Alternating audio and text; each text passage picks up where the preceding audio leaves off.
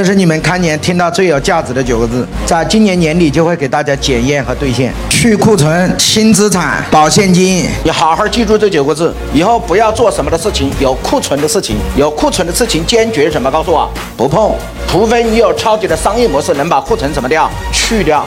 第二个要做什么资产？轻资产，不是说重资产不能投，是我们小微的民营企业不能投。我经常跟很多同学讲，不是你能力不行的，是什么？告诉我，是整个社会在进行激烈的什么？告诉我，变革转型中，我们要静下心来摸到这个激烈的什么转型变革。房子将会有百分之九十的房子回归到什么价值？叫居住价值，只有百分之五左右的房子才有什么价值？投资价值。那这是整个社会什么？告诉我，大的一轮变革，这轮变革最后的结果就是这个结果，也就是房地产将来去什么化？去金融化。所以这是你一定要理解的。教育去去房地产去金融化，教育去什么化？资本化。